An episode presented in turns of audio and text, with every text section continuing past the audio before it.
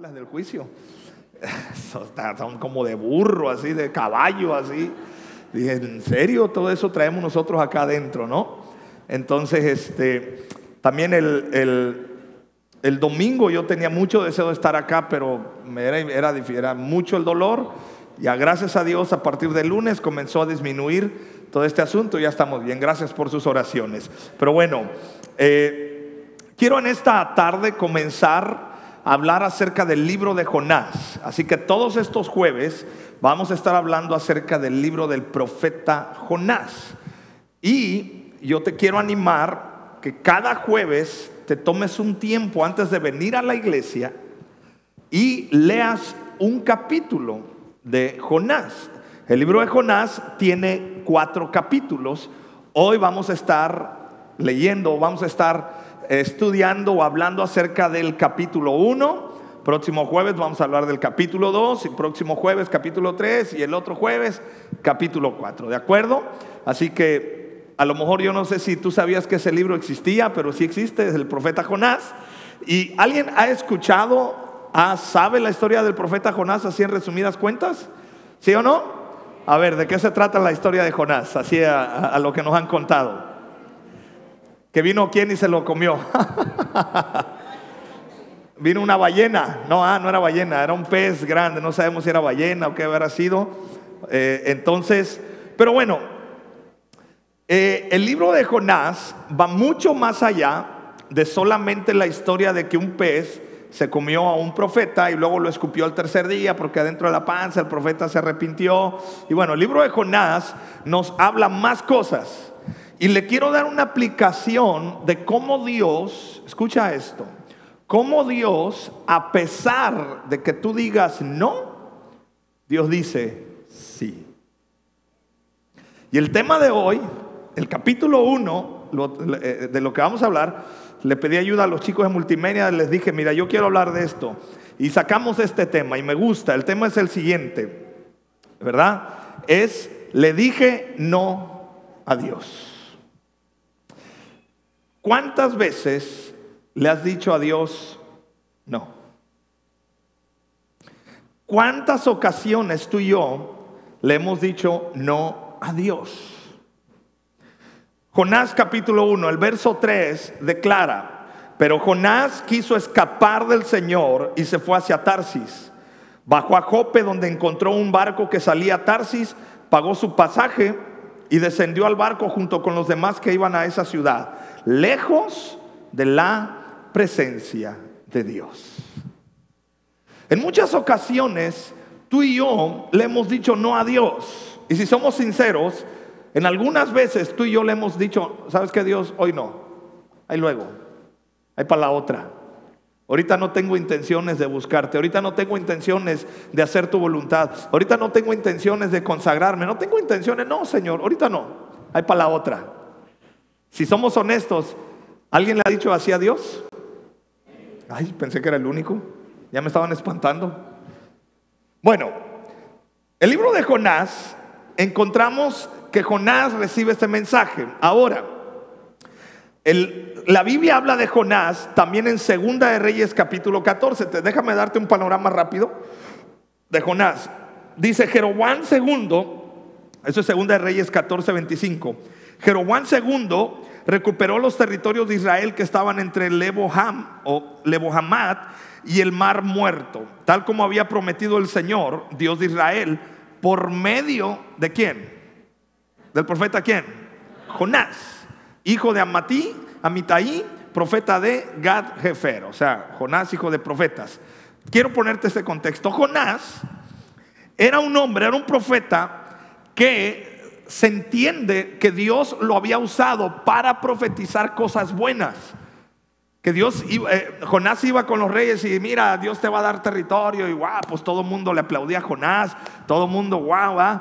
Pero en el momento que Jonás recibe el mensaje de parte de Dios para Nínive de destrucción, Jonás sabía que su popularidad y su buena fama iban a caer. Y Jonás le dijo, no. ¿Cuántas veces? Cuando nos conviene, decimos, Señor, aleluya. Sí, Padre, heme aquí. Pero cuando no te conviene, ¿qué hacemos? no. Y eso es lo que le pasó a Jonás. Es fácil hacer lo que nos gusta, pero es difícil obedecer al Señor en aquello que no nos gusta. Hey, ¿estamos?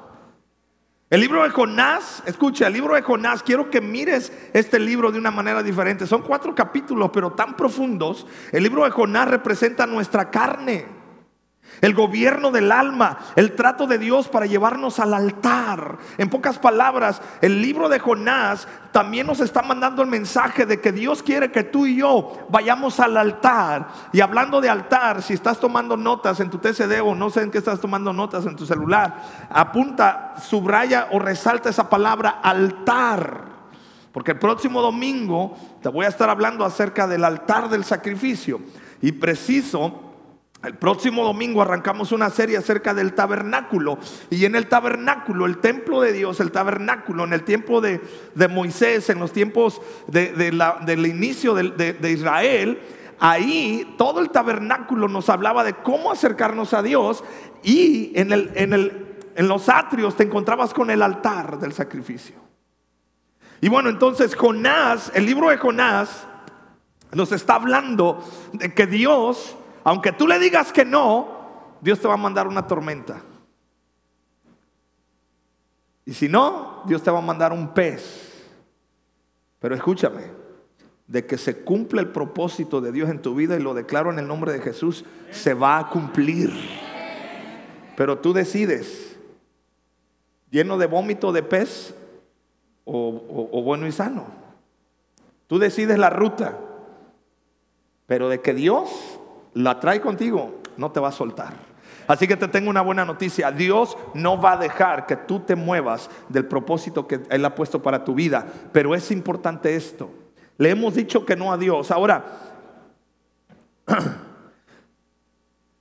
Dios habló a Jonás. Es el primer punto. Vamos a leer todo el capítulo 1 de Jonás rápidamente. El primer punto, Dios habló a Jonás. El Señor, vamos a leerlo, está aquí en pantalla y si no hay en, en donde lo quiera que los pueda leer, eh, Jonás capítulo 1. El Señor le dio el siguiente mensaje a Jonás, hijo de Amitaí. Levántate y ve a la gran ciudad de Nínive. Pronuncia mi juicio contra ella, porque he visto lo perversa que, es su gente. Entonces Jonás se levantó y se fue en dirección contraria para huir del Señor. Descendió al puerto de Jope, donde encontró un barco que partía de para Tarsis. Pagó su pasaje, subió al bordo y se embarcó Subió a bordo y se embarcó rumbo a Tarsis con la esperanza de escapar del Señor. Eso me da risa leer con la esperanza. Él mismo sabía que a dónde te vas, pero él dijo, bueno, en una de esas me le escapo a Dios. Como a veces tú y yo decimos, no, pues en una de estas ah, ya chance y no me pase nada y hay que Dios no me diga nada. ¿ah? puedo escapar de Dios. Ahora bien, el Señor mandó un poderoso viento sobre el mar, el cual desató una violenta tempestad que amenazaba con despedazar el barco. Temiendo por sus vidas, los desesperados marineros pedían ayuda a sus dioses y lanzaban la, la carga por la borda para aligerar el barco. Todo esto sucedía mientras Jonás, ¿qué estaba haciendo? Dormía y cómo estaba durmiendo. Mira, cuando tú le dices que no a Dios, tu espíritu se duerme profundamente. Y la carne y el alma están vivas. Él estaba dormido profundamente en la bodega del barco. Así que el capitán bajó a buscarlo. ¿Cómo puedes dormir en medio de esta situación? Le gritó. Levántate y ora a tu Dios. Quizá nos, nos preste atención y nos perdone la vida. Entonces la tripulación echó suertes, o sea, agarraron, no sé, algunas piedras o algunos dados, algo, algo debieron haber agarrado ahí. Echaron suertes para ver quién había ofendido a los dioses y causado tan terrible tempestad. Cuando lo hicieron, la suerte señaló a Jonás como el culpable. Así que los marineros le reclamaron, ¿por qué nos has venido esta espantosa tormenta? ¿Quién eres? ¿En qué trabajas? ¿De qué país eres? ¿Cuál es tu nacionalidad? Él dijo, soy hebreo, contestó Jonás, y temo al Señor, Dios del cielo, quien hizo el mar y la tierra. Quiero hacer una pausa aquí. Eso de temo al Señor, ¿lo estaba diciendo de corazón o lo estaba diciendo de dientes para afuera? ¿Eh? Así como tú y yo comprenderemos cuando decimos, ¿y tú qué? ¿Tú qué? ¿A qué? ¿De qué? ¿O qué? ¿Eres qué? ¿Católico? ¿Apostólico? ¿Romano? ¿Qué? ¿Testigo? ¿Qué? qué? Ah, no, yo soy cristiano y alabo al Jehová con todo mi corazón, bautizado en lenguas y en agua. Aleluya. Bueno, así Jonás se tiró el speech religioso. Dijo, ah, temo a Jehová, sí, soy, soy cristiano, soy hebreo, soy, o sea, ajá, pero eso de que temo a Jehová, ¿verdad que no le estaba haciendo sentido? Porque si hubiera tenido temor de Dios, ¿dónde anduviera? Ya estuviera rumbo a Nínive. ¿Sí? Los marineros se aterraron, seguimos leyendo, los marineros se aterraron al escuchar esto, porque Jonás ya les había contado que huía del Señor. Ay, ¿por qué lo hiciste? gimieron. Como la tormenta seguía empeorando, le preguntaron, ¿qué debemos hacer contigo para detener esta tempestad?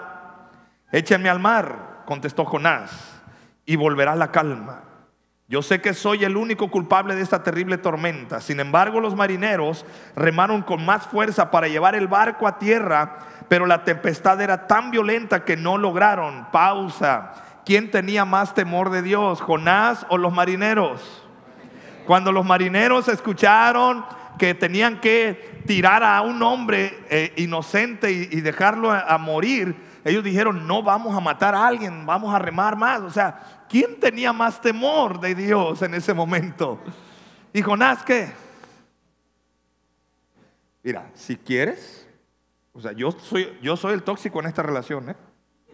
Ni creas que te lo estoy negando, sé que soy tóxico, sé que soy celoso, tengo inseguridades, no me gusta que hables con alguien más. Yo soy el problema, pero si tú quieres, déjame. Y hasta lo hacemos así. ¿Te suena lo que te estoy hablando? ¿Y los marineros qué estaban haciendo? Oye. Entonces, ¿qué pasó? Dijeron, sin embargo, los marineros entonces clamaron al Señor. Oh, Padre Santo, mira, yo esto. Que los marineros que primero clamaron a los dioses, que no, ¿qué empezaron a hacer después ellos? Clamaron al Señor. Ay, Padre Santo. Más bien ellos ya estaban ahí haciendo su reunión de oración, de intercesión, de guerra espiritual. Ya. Clamaron al Señor Dios de Jonás, oh Señor, le rogaron, no nos dejes morir por el pecado de este hombre y no nos hagas responsables de su muerte, oh Señor, has enviado esta tormenta sobre él y, solo tú sabes por qué. Y Jonás, ¿qué decía? Eh, ¿te, ¿te estás dando cuenta que Jonás nos representa a ti y a mí? La toxicidad en el creyente. Entonces los marineros tomaron a Jonás y lo lanzaron en el mar embravecido y al instante se detuvo la tempestad. Los marineros quedaron asombrados por el gran poder del Señor. ¿Y qué hicieron? ¿Le ofrecieron qué? Un sacrificio y prometieron servirle. ¡Wow! Quiero que te des cuenta que en tu peor rebeldía Dios aún sigue obrando misericordia para los que están a tu alrededor. Tu rebeldía Dios la usa para mostrar su amor a los que no le conocen. Tu negatividad, tu no a Dios, aún tu no, Dios lo usa para mostrar su misericordia y poder a los que te rodean. Yo me imagino que los marineros decían, qué bruto, qué bárbaro, qué necio. ¿Qué hizo este hombre para, para enojar a Dios, hacer enojar tanto a Dios? Hey, te tengo una noticia. Tú y yo somos ese Jonás. Ahí ya no me dijo amén. Así, uh, pastor, qué bueno que... y, cómo van a estar las siguientes prédicas del jueves? Pues imagínate, ¿cómo estamos empezando? No, porque la historia si ya te la conoces se pone más brava. Total que, escucha, en la rebeldía de Jonás, en su negatividad de Jonás, toda una tripulación, todo un barco, se arrepintió y, y sirvieron al Señor. Yo creo que esto llegando a tierra, lo primero que han de haber dicho, una iglesia, ¿a dónde? Vámonos para que nos bauticen, algo. Entre tanto, el Señor, sigo leyendo, había provisto que un gran pez se tragara a Jonás. Y Jonás estuvo dentro del pez, ¿cuánto tiempo? Tres días y tres noches. Si Dios puede mantener un bebé nueve meses en el vientre de una mujer, también puede mantener a un hombre tres días en el vientre de un gran pez.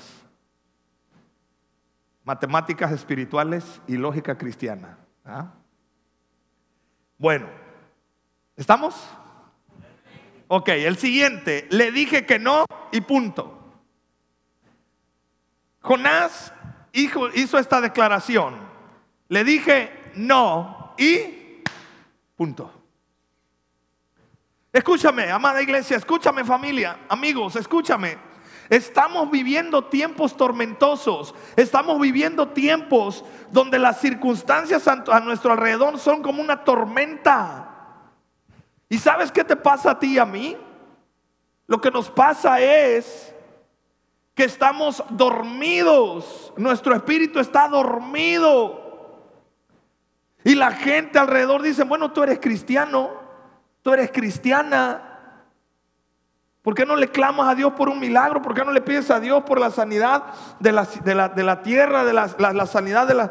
Pues que eh, simplemente le dije no y, punto.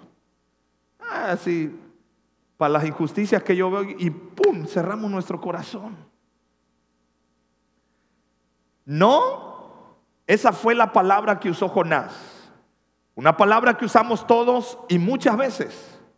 La palabra no es sanadora porque te ayuda a poner un límite a ciertas circunstancias, pero déjame decirte, jamás uses la palabra no con Dios.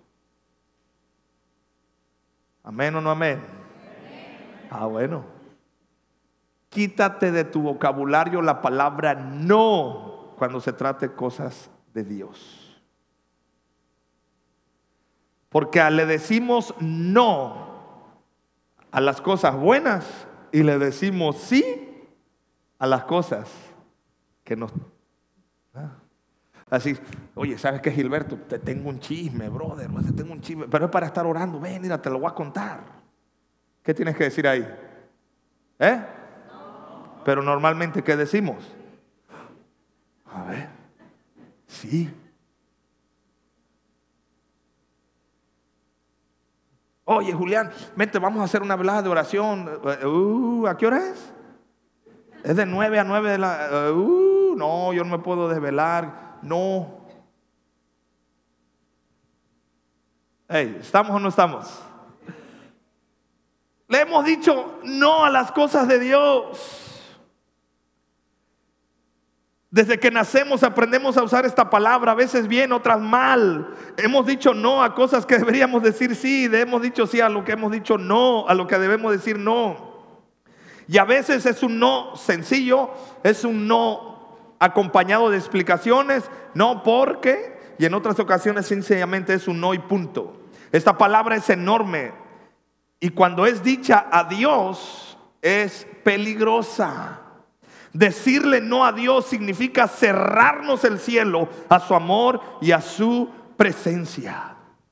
Así que, amada iglesia, si alguna vez tú le has dicho no a Dios, hoy es el tiempo de que le digas, sí, Señor. Hey, diga conmigo, sí, Padre. Mira, ayer precisamente hablaba con un amigo, un amigo pastor de otra ciudad. Y me llamó, dice, oye, te quiero comentar algo. Le digo, ¿qué pasó? Dice, mira, te lo voy a expresar. Dice, tengo, eh, yo sé de algunas situaciones y de algunas relaciones eh, no, no restauradas que él tiene con otros ministerios y pastores, y entendible.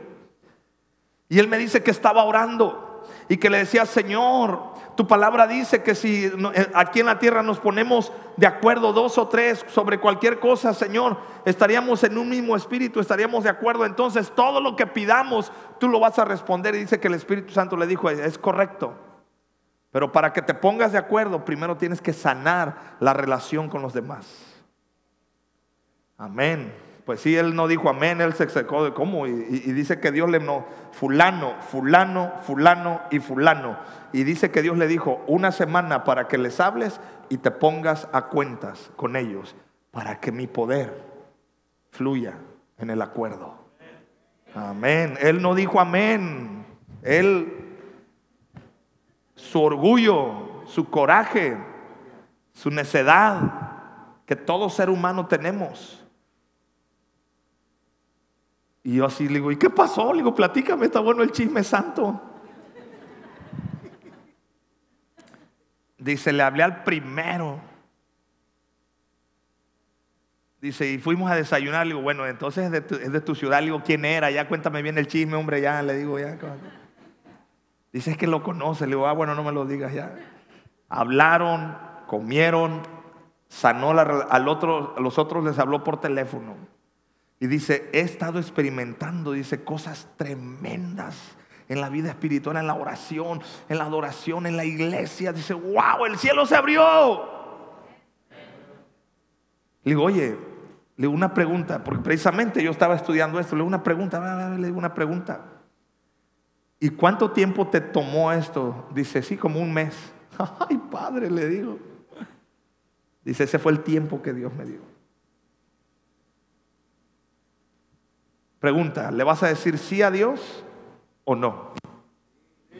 ¿Seguro? Porque en muchas ocasiones va a ser una instrucción. No te va a gustar. No vas a querer. Te va a sacudir el ego. Pero el libro de Jonás es eso. Una invitación para ponernos en el altar. Entonces diga conmigo, sí Señor. Tú y yo somos Jonás. Ese es el siguiente punto. Tú y yo somos Jonás. Voltea con el que está al lado tuyo y dile, nos parecemos a Jonás. Dile, sí, sí la, verdad sí.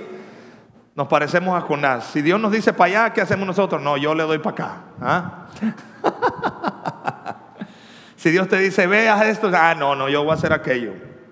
Pero lo curioso que ya te expliqué, Jonás todo el tiempo le había dicho que sí a Dios. Pero ¿sabes por qué le dijo que sí? Porque todas las instrucciones eran buenas. Eran, eran, eran instrucciones que le iban a dar a Jonás un estatus, que le habían dado un estatus a Jonás de un buen profeta. Pero en el momento que vino una palabra donde Jonás tenía que hablar perdición y juicio, Jonás dijo, no, mi, voy a perder seguidores en Facebook. Voy a perder seguidores ahí en el Instagram. No, ya no voy a ser influencer. Y Jonás dijo, no. Representa Jonás, representa la carne, la cual recibe la palabra para ser obedecida. Sin embargo, la carne siempre es desobediente. ¿O no? Nosotros decimos, está bien, lo hago a mi manera, si quieres Dios. No tengo tiempo, ahí cuando tenga tiempo. Sí, sí, sí, está bien pues Señor. Decimos sí, pero no hacemos nada. Hago según me parece, me voy en silencio y no digo nada. Así es la carne, maleducada, confrontativa, rebelde, desobediente, mala. ¿Alguien reconoce eso en su vida? Pues yo lo reconozco, ¿sabes? Y eso es, amada iglesia, Jonás no argumentó, Jonás no discutió, no pidió explicaciones, simplemente Jonás en silencio le mostró una rebeldía silenciosa a Dios y qué complicado y qué difícil es toparte con gente que no te dice nada, pero a eso se le llama pasivo agresivo, no te dice nada, no te argumenta nada, pero bajita la mano, te está chuchando las costillas para qué. Pero no dice nada. Dice, oye, está pasando esto. Oye, ¿te sientes mal o bien? Pero por dentro esa persona está, me las voy a vengar, me las voy a hacer. Jonás dijo, ah, me mandaste a, que mi estatus y mi, este, mi embargadura de, de, profeta se fuera por los suelos. Ok, no te digo nada, Señor. Ok.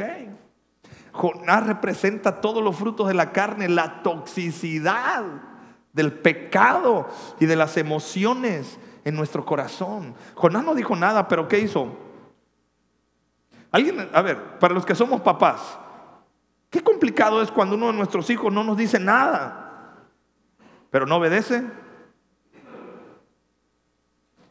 No obedece, no, no hace nada, no quiere estudiar, no quiere ir a trabajar, no quiere nada, ahí nomás está jugando PlayStation o viendo la televisión o en el celular. Y no te dice nada. Pero el hecho de que no exprese nada, no diga nada o no diga con palabras, sí está expresando rebeldía. Jonás no argumentó, le dio la espalda a la palabra que amorosamente Dios le habló. Así es el alma, no recibe, da la espalda a la voz amorosa que viene y, nos abraza la, la carne, nuestra carnalidad. Le decimos, no, Señor, no, ahorita no. Aquí observamos cómo es Él y cómo es nuestra carne. Dios es amor, nuestra carne es rebelde. Dios viene y te quiere abrazar y uno dice, no, no, me ofendieron, ahora te amuela, Señor. Ah, véate, véate. En serio, es una tontería, pero así reaccionamos. Me corrieron del trabajo, ah, ahora no voy a la iglesia para que se te quite. Hey, buenas tardes. Hey, ¿seguimos aquí todavía? Ahora voy a pecar. Ya, yo imagino a Dios como diciendo, bueno, o sea, lo único que vine a decirte es que en medio de todo este asunto te sigo amando. Y te enojaste conmigo a decir, Dios, pues, ¿qué pasó? No? Para que veas cómo es la naturaleza de Dios. Dios te sigue amando, Dios, y mira, Dios te va a mandar la tormenta. ¿Alguien ya le mandó la tormenta? Ay, y, a como te veo, como que traes, no traes muchas ganas de, de todavía de. Estás esperando el pez, ¿verdad? Es que imagínate, mandó la tormenta, escucha, mandó la tormenta. Por eso Jonás nos representa a ti y a mí, los cabezones que somos, los duros que somos. Le mandó la tormenta y Jonás estaba dormido. Yo sé que es Dios, yo, yo sé que es Dios, pero aquí observamos como nuestras dos visiones, nuestra bajeza y su grandeza nuestra miseria y su gracia. Por eso en uno de los mensajes a las iglesias en, Apocalipsis, habla y dice, te recomiendo que compres oro refinado, que te, recomiendo que te pongas las pilas, porque andas mal.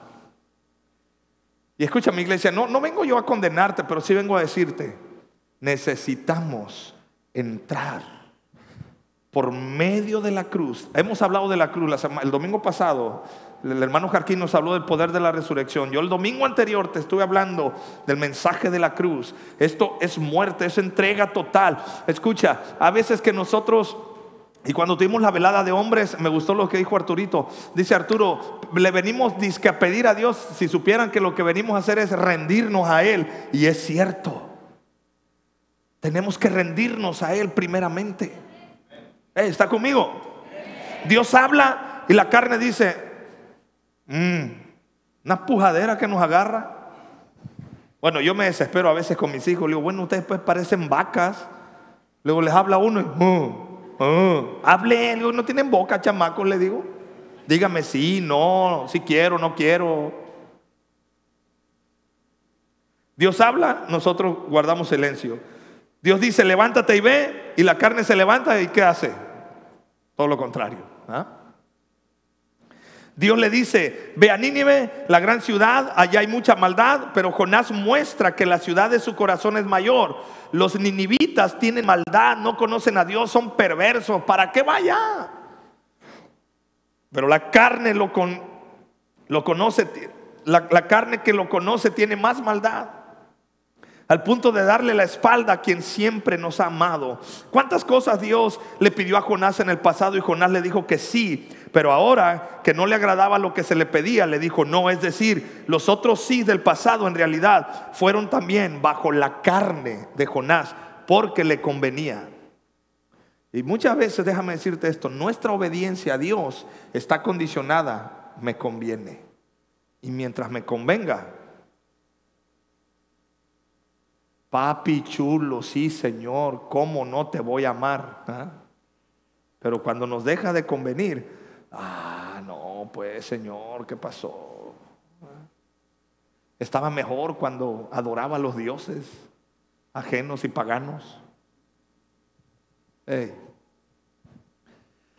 Bueno, ¿qué sucede? Sigo avanzando. ¿Sigue conmigo acá todavía, iglesia? ¿No se durmió? Ahí tengo ya una tempestad. No, no es cierto.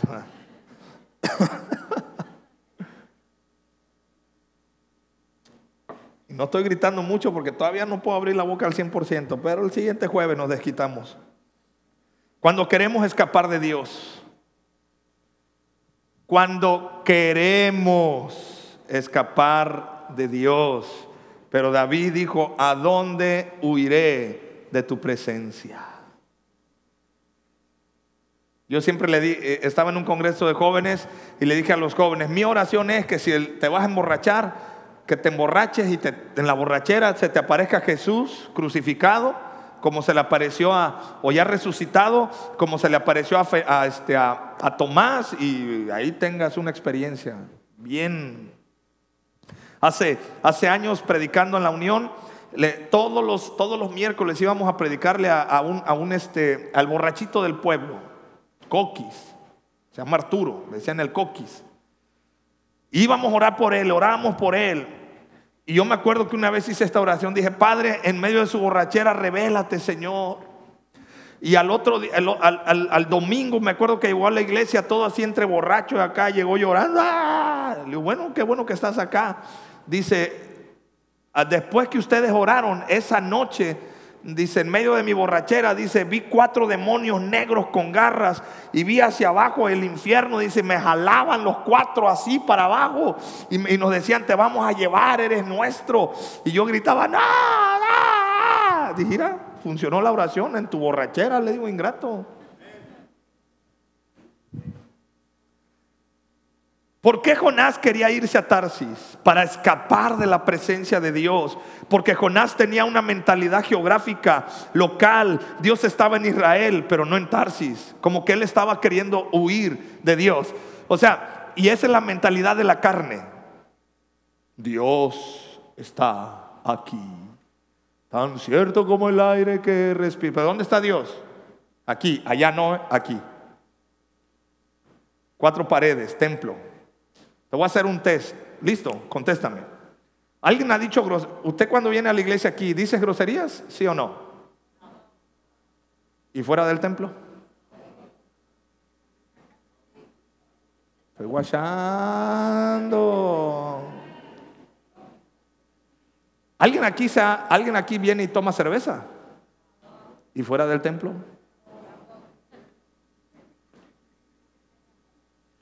¿Alguien aquí se ha peleado con su pareja? ¿Su esposo, su esposa, tu pareja? ¿Aquí?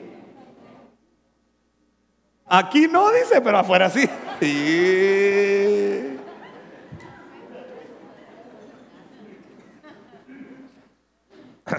Mientras tú estés aquí no te va a pasar nada. Aquí. Afuera no te garantizo.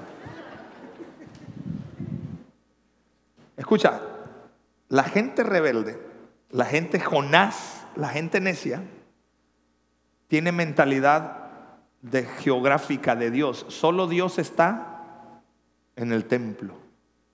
Allá Dios no me ve, entonces hago lo que quiero. Hablo como quiero. actúo como quiero, nadie me ve. Dios tampoco. Por eso Jonás tenía una mentalidad tan chiquititita de Dios que Jonás dijo, me voy para Tarsis, allá no creo que Dios me encuentre. Jonás escapó. Dios le, Dios le dijo que fuera Nínive y Jonás fue hacia el lado contrario, Jope. Nínive estaba a 80 kilómetros al norte, pero él se fue a 320 kilómetros. Así es la carne de todos, porque Jonás somos todos. No solo digo que no, sino que además hago lo opuesto. Jonás gastó dinero y tiempo para huir. La carne siempre es costosa. Escúchame, la carne es costosa. Siempre trae pérdidas. ¿Alguien me dice amén a esto? Yo, puedo que, yo te puedo dar testimonio. Sí.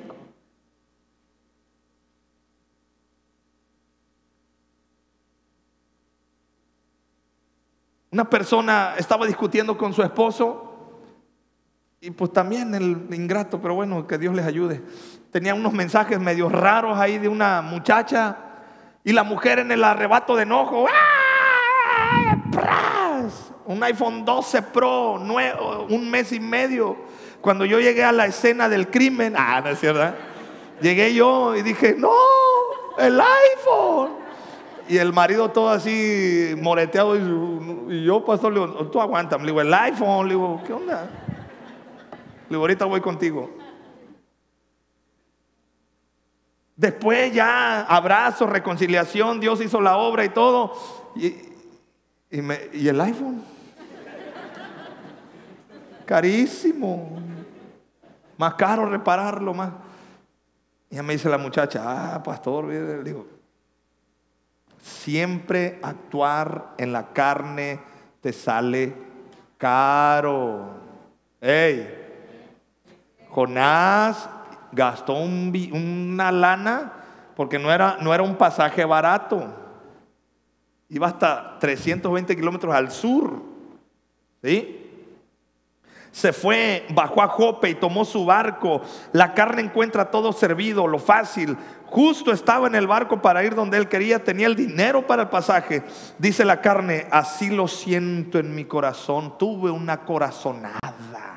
Ajá. Ándale pues. Sin embargo, huir de Dios no es fácil. Te tengo una buena noticia y que tu espíritu me escuche. Huir de Dios no es tarea fácil. ¿A dónde huirás?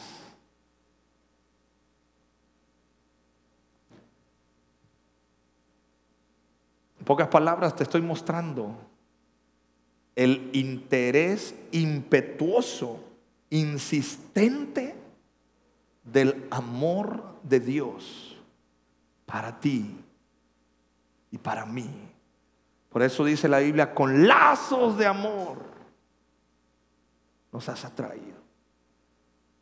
Y puede sonar romántico, lazos de amor, así como que tú piensas que Dios viene y te cosió unos, estambritos y te dijo, vente mi niño. No, padre, no, madre. Lazos de amor, si sabes qué quiere decir lazo de amor. Dios agarró la riata, sa, sa, te tiró el lazo, te agarró y ¡Gólale! Porque te amo. ¡Ah! Con lazos de amor. Su amor. Muchos creemos así la imagen de, ay, lazos de amor y pensamos que es un estambre doradito. Y, ay, no, que lazos de amor es porque ya te ibas lejos. Zoom, te tiró la cuerda para agarrarte y órale. Si pueden pasar, por favor, los muchachos la alabanza.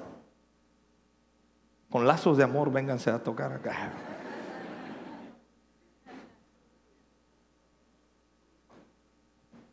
Que siento, siento que no prediqué si no les echo carrilla a los de la alabanza.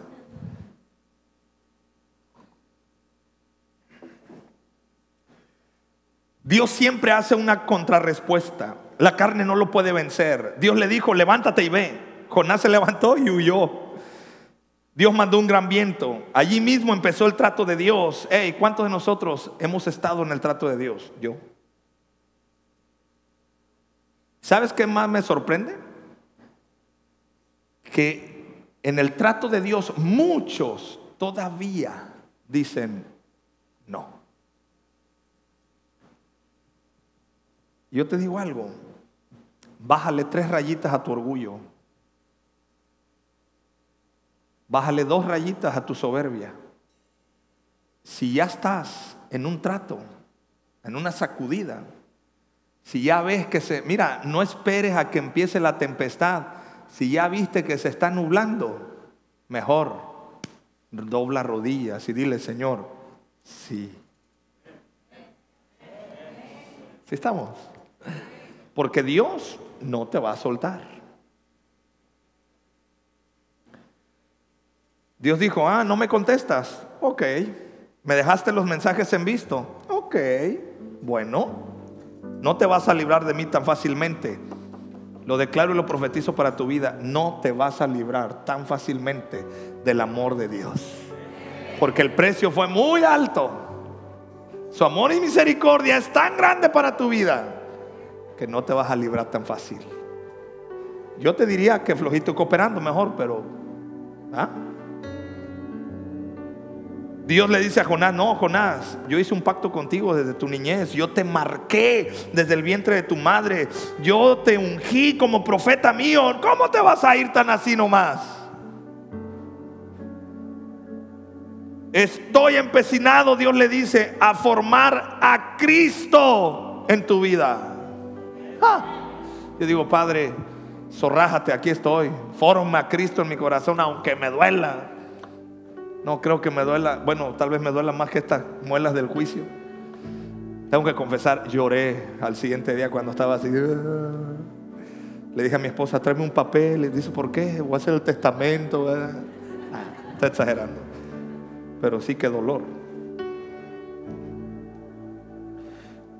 Dios le dice, a tu silencio mandaré un gran viento. Será mi voz mi manera de hablar a tu boca callada, moveré y sacudiré el barco donde te refugiaste. Jonás representa tu vida, Jonás representa mi vida. La carne es la misma en todos, no aprovecha para nada, no hay nada bueno en nuestro Adán, la carne, la, naturaleza caída. Nuestra alma caída no sabe, ni quiere, ni puede obedecer a Dios. Necesitamos la gracia de Cristo en nuestra vida. En medio de la tormenta Jonás permanecía durmiendo. Porque la carne solo desea su placer. La carne siempre nos hace descender. Así fue como Jonás bajó a Jope, bajó al barco, bajó al interior, para luego bajar al mar, al pez, a la muerte. Jonás dormía porque su espíritu dormía. Hoy le pido a Dios que despierte tu corazón. Dios trata con nosotros. El siguiente punto, Dios trata con nosotros. Dios va a tratar contigo y conmigo. Los marineros estaban despiertos porque su vida corría peligro. Dice que el relato que tiraron todo para aliviar el barco, el capitán le dijo, clama a tu Dios. Jonás no dijo nada de la manera en que la, en la que trató a Dios, así que lo hizo con la gente. Escúchame. El, el, capitán se arrepintió. Los marineros creyeron en Dios, clamaron a Dios, tuvieron su reunión de oración ahí. Y Jonás callado, necio, duro en su corazón. Ah, si quieren, tíranme. ¿Ah? Porque te voy a decir algo, siempre el problema es la carne. Siempre el problema soy yo. Deja de andar diciendo, es que nadie me entiende. No, no, espérame, el problema es tu carne. Ahora sí que aquí se aplica, no eres tú, soy yo. No es mi pareja, no son mis hijos, no es el trabajo, no es que no me entienden, no es que nadie me apoya o que no es justo. El problema no es la justicia y la injusticia, el problema es cómo reaccionamos. Y el 98.98% de las veces reaccionamos en la carne. Y ahí está el problema. ¿Está conmigo iglesia? Solo cuando comprendamos esto seremos libres. Dejaremos de orar, Señor, cámbialo, cámbiala. Ay, Señor, cámbiame de bueno, cámbiame de trabajo, cámbiame este jefe y Dios diciendo, pues es que te estoy tratando. Al que quiero cambiarte es a ti.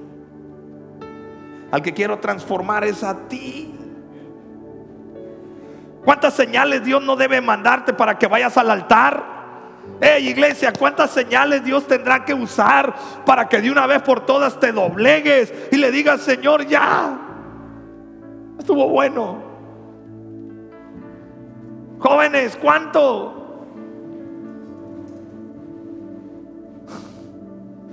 Y cuando no lo hacemos, todo empeora.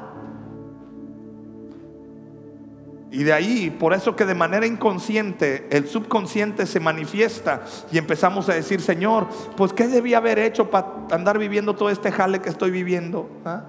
ah, pues ya se está manifestando. Hay algo que no está funcionando bien acá.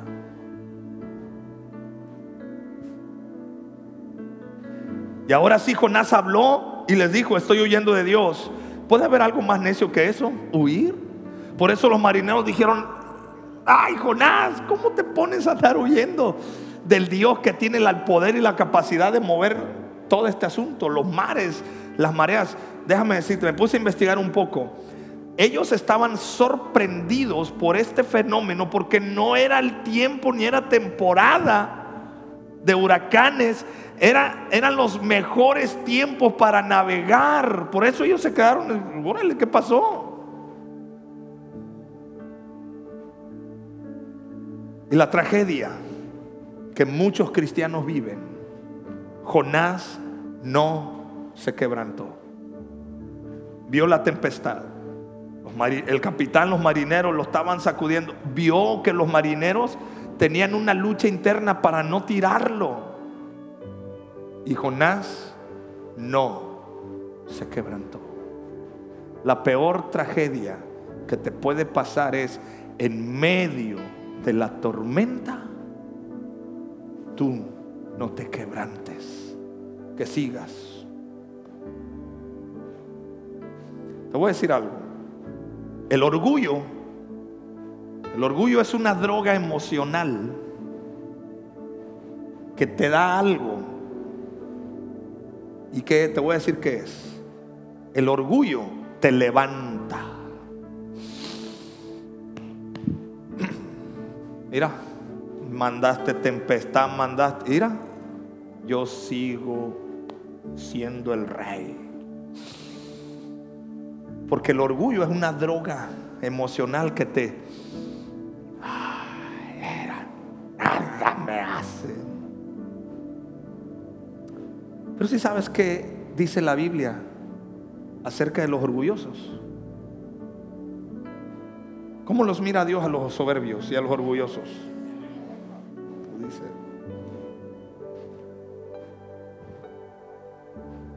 Al que se exalta, ¿qué va a pasar? Será humillado. Pero el que se humilla. Hey, iglesia, familia, amigos. Estamos viviendo tiempos donde tenemos que estar quebrantados a los pies de Cristo. Y yo no sé la situación que estés viviendo. Pero sí puedo decirte esto, porque este mensaje viene de parte del corazón de Dios para tu vida. Quebrántate, doblégate. No esperes a que venga el pez. Jonás declaró, tómenme y échenme al mar. Prefiero morir a ser quebrantado. Prefiero el suicidio que a quebrar mi voluntad. Oh, qué tragedia. Al fin de cuentas, Jonás no solamente quería gobernar su vida, sino hasta quería gobernar cómo quería morir. Voluntad sin quebrar. Jonás, si te es tan fácil confesarles a ellos que huyes de Dios, ¿por qué es tan difícil confesarlo a Dios y arrepentirte? Hey, te estoy hablando a ti, Jonás. Ponme atención. Si te es tan fácil decirle a la gente que tú no quieres nada con Dios, mucho menos con los cristianos, la hipócritas. ¿Y por qué no es fácil que tú le digas a Dios cómo está tu corazón? Es sorprendente cómo algunas personas se endurecen más y más al trato de Dios, aun cuando lo ven y lo perciben con todos sus sentidos, han vivido las consecuencias, pasa el tiempo y ellos siguen más endurecidos que antes. Dice nuevamente el verso 13 que el mar se embravecía más y más, todo iba en aumento. Y en el verso 14 ellos se convirtieron, clamaron a Dios. Jonás los oyó orar, Jonás los oyó quebrantarse, Jonás los oyó pedirle perdón a Dios. Y él en su corazón, duro. ¿Por qué no te pones de pie, por favor?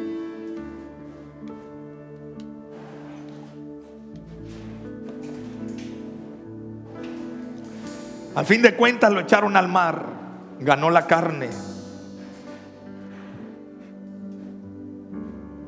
Jonás dijo, a mi manera, así lo siento, así lo quiero, es que yo opino, hago lo que me gusta.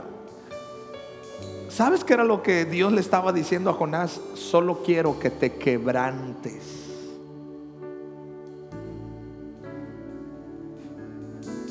¿Sabes qué pasó con Jesús? Jesús vivió algo muy similar que Jonás.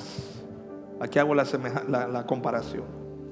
Jesús también recibió una instrucción que no quería hacer. Jesús dijo, Padre, yo sé lo que tengo que hacer, pero no quiero. Pero hágase tu voluntad. Escúchame. ¿Quieres ver el poder de Dios obrando en tu vida? El, secreto es este. Entrega voluntaria. Nadie te forza. Nadie te está poniendo manita de puerco. El Espíritu Santo ahorita te está trayendo convicción de pecado, pero tú tienes que voluntariamente decirle, Señor, yo en el altar, me voy a poner en el altar. Y cuando eso pasa, los sacerdotes no podían entrar al lugar santo sin primero el sacrificio. Y tú y yo queremos disfrutar del lugar santo y tener los privilegios del lugar santísimo, de la gloria de Dios, pero se nos olvida que primero está el altar de sacrificio. Y Jonás no se iba a escapar del altar. Pensó él que sí, pero no. Cristo se echó voluntariamente a la cruz para salvar a la tripulación de la humanidad. Y ahora somos nosotros quienes debemos tomar nuestra cruz y morir para que su resurrección se exprese en nuestra vida. ¿Alguien dice amén a esto? Quiero que cierres tu corazón, tus ojos, perdón. No, tu corazón ábrelo.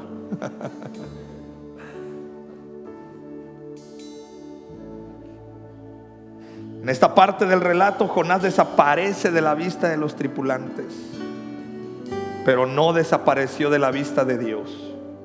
Él lo estaba esperando con una sorpresa que jamás se imaginaba Jonás. Mira qué sorpresa, un gran pez. Es un gran plan. Dios le estaba diciendo, Jonás, no terminarás con tu vida. Jonás, aunque te quieras morir, no te vas a morir. Aunque quieras huir de mi presencia, no te dejaré que escapes.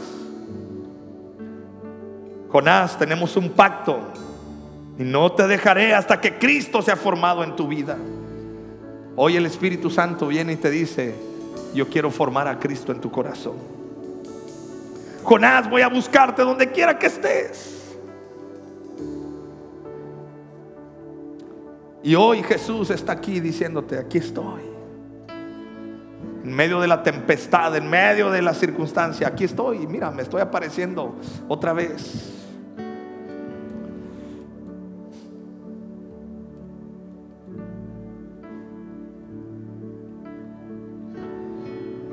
Si tú reconoces que hay cosas en tu vida que no le has entregado, o tú reconoces que en muchas áreas de tu vida le has dicho no a Dios, es tiempo de decirle sí.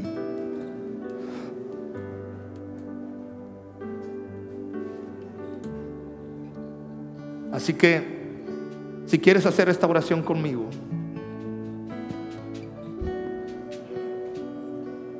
Señor, te adoro, porque tú eres digno y maravilloso. Entonces levanta tus manos.